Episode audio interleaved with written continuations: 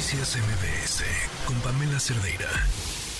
Lo platicábamos al arranque de este espacio informativo. Antes de concluir el año, el presidente Andrés Manuel López Obrador inauguró esta megafarmacia del bienestar, que según sus palabras será la farmacia más grande del mundo. El objetivo, según también lo dijo el presidente López Obrador, es que a nadie le falten medicinas en México, terminar con el problema del desabasto. Pero bueno, ¿realmente esto se va a lograr? En la línea telefónica está con nosotros el médico y político diputado por el PAN, Héctor, Jaime Ramírez Barba. ¿Cómo está? Buenas tardes. Oscar, con gusto de escucharte y además escuchar ese deseo del presidente liberado el Día de los Santos Inocentes, ayer cuando anunciaba que hoy inauguraba. Pues es un deseo más de Santos Inocentes como lo ha hecho desde su llegada, apenas ganó la elección. A eso, a eso, a eso suena a una broma del presidente López Obrador, esta megafarmacia, esta promesa de que a nadie le van a faltar medicinas. Sin duda, mira, primero por varias razones. La primera porque no es una farmacia, es un almacén, es un centro de distribución. La segunda es porque este centro de distribución está a cargo de Birmex.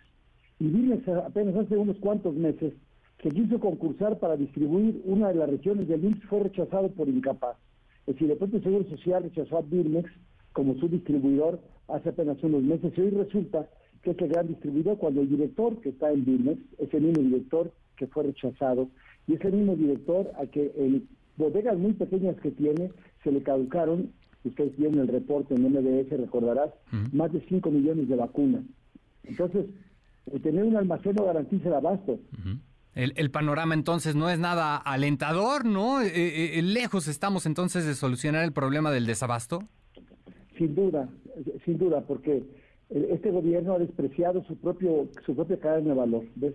Si, por ejemplo, no sé si le hubiera permitido o no al actual director del INSA, Zoé Robledo, irse allá de gobernador, pero al dejarlo en el INS, el tenía la máxima experiencia en las compras consolidadas, en la distribución junto con la industria farmacéutica que vende los medicamentos, para que se hiciera una logística diferente y pudiera llegar a cada centro de salud o a cada hospital. Me explico, si me permite, Ajá, a ver es muy diferente surtirle al, Instituto Nacional de Cardiología que está en la Ciudad de México y que tiene medicamentos muy especializados en el quirófano e insumos muy especializados, pues porque operan corazones, porque hacen cirugías con catéteres, en las urgencias para atender los infartados, que por ejemplo en el Hospital Carlos MacGregor, que es un hospital de ginecobstetricia, donde hay que tener además los medicamentos para el cáncer de mama, la radioterapia, la quimioterapia, o a un centro de salud en la zona serrana, que se provee de medicamentos cada 15 o 22 días cuando va a una unidad móvil. Entonces, son muchas claves de diferentes tipos de unidades médicas en un país de 9 millones de kilómetros cuadrados y quiere resolverlo con una bodegota que no farmacia, porque no cumple como una farmacia, es un centro de distribución federal, dijéramos, pero además sin la tecnología que requiere, lo que ahorita inauguraron es un ridículo, son una, una bodega que tenía ya Liverpool, la pintaron, pero no tienen las características de refrigeración que se necesita. Y hoy imagínate todo el absurdo. Híjole. laboratorios que producen en Jalisco, Oscar, tienen que llevarlo a México para regresarlo a Jalisco el mismo producto, cuando se pudiera hacer, evidentemente, cosas mucho más serias mucho más orientadas a verdaderamente ayudarle a la población a que tenga sus medicamentos. Al, final parece que esta megafarmacia pues no va a generar ningún cambio, particularmente con este problema del desabasto de medicamentos. Era, era, es, es, digamos, innecesaria esta megafarmacia. No hay ningún modelo en el mundo. De hecho, el INSS la tuvo hace como 20 años. El INSS tuvo una farmacia centralizada ya por Vallejo, en la Ciudad de México. Después tuvo que dividirla en cuatro, después en ocho regiones y después se dio cuenta que lo más importante era tener la cadena en punto. Es decir, que tú sepas qué medicamento vas a necesitar en enero, que es diferente al de mayo y es diferente al de diciembre. ¿Ves? Porque las, las diarreicas dan en un, en un periodo del año, las aves neumónicas dan en otro periodo del año, y pues también los medicamentos tienen un ciclo que se llama estacional. No. Ahora, imagínate tú, mi estimado Oscar, que quisiera comprar tu medio, este, toda la carne que va a consumir tu periódico durante todo un año. O sea, ¿para qué la quieres congelar toda la carne? Cuando tú puedes ir viendo que la carne vaya llegando conforme la vas requiriendo, cuánto en la mañana, cuánto en la tarde, cuánto en la noche. Pues, imagínate el costo de un inventario. No se ocupan inventarios, se ocupa logística para que al paciente no le falten medicamentos. Oscar. Híjole, oiga, entonces, ¿qué hay detrás de esta megafarmacia de la inauguración? Particularmente el día de hoy, hay quienes ven un fin electoral, propagandístico. ¿Cómo lo ve usted? ¿Qué ve usted? ¿Qué hay detrás?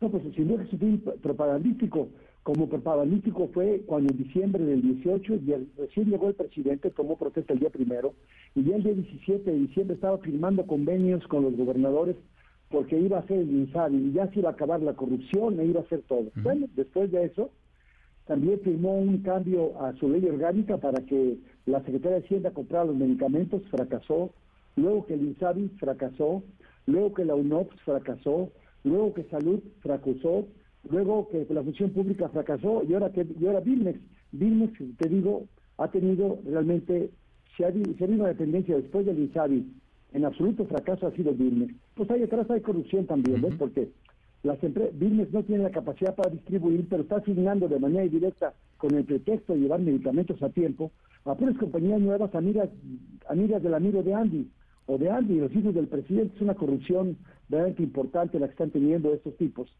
Y luego el sistema cayendo va a ser de más opacidad, porque aparte luego cierran sus contratos, ¿ves? Los cierran, los hacen como es un tema de seguridad nacional, no te puedo decir a cómo compran una vacuna o cuándo la encargaron o cuándo quedó que iba a llegar y por qué no ha llegado y por qué todavía hoy, fíjate, hoy Oscar teniendo 13 mil millones de pesos para comprar vacunas, siguen aplicando a los mexicanos agua. La vacuna Abdala, la vacuna Sputnik, y no están poniendo las vacunas que sí sirven para el linaje que hoy está circulando, el coronavirus pirola, el JN2 en su variante, con las vacunas de Pfizer y de Moderna, que ya tienen registro binario, que están en México y que podrían comprarlas para proteger a los mexicanos más vulnerables, Marcos. De ese tamaño, eh, de, ese tamaño es la negligencia de este gobierno. Bueno, pues no muy alentador eh, el futuro con esta megafarmacia. Ya veremos qué es lo que ocurre, particularmente el próximo año. Veremos si seguimos padeciendo este desabasto de medicamentos que ha sido denunciado a lo largo de este año. Héctor Jaime Ramírez Barba, le agradezco mucho. Que tenga muy buena tarde. Oscar, un abrazo. Hasta luego. Hasta luego, el diputado por el PAN, Héctor Jaime Ramírez Barba. Noticias MBS con Pamela Cerdeira.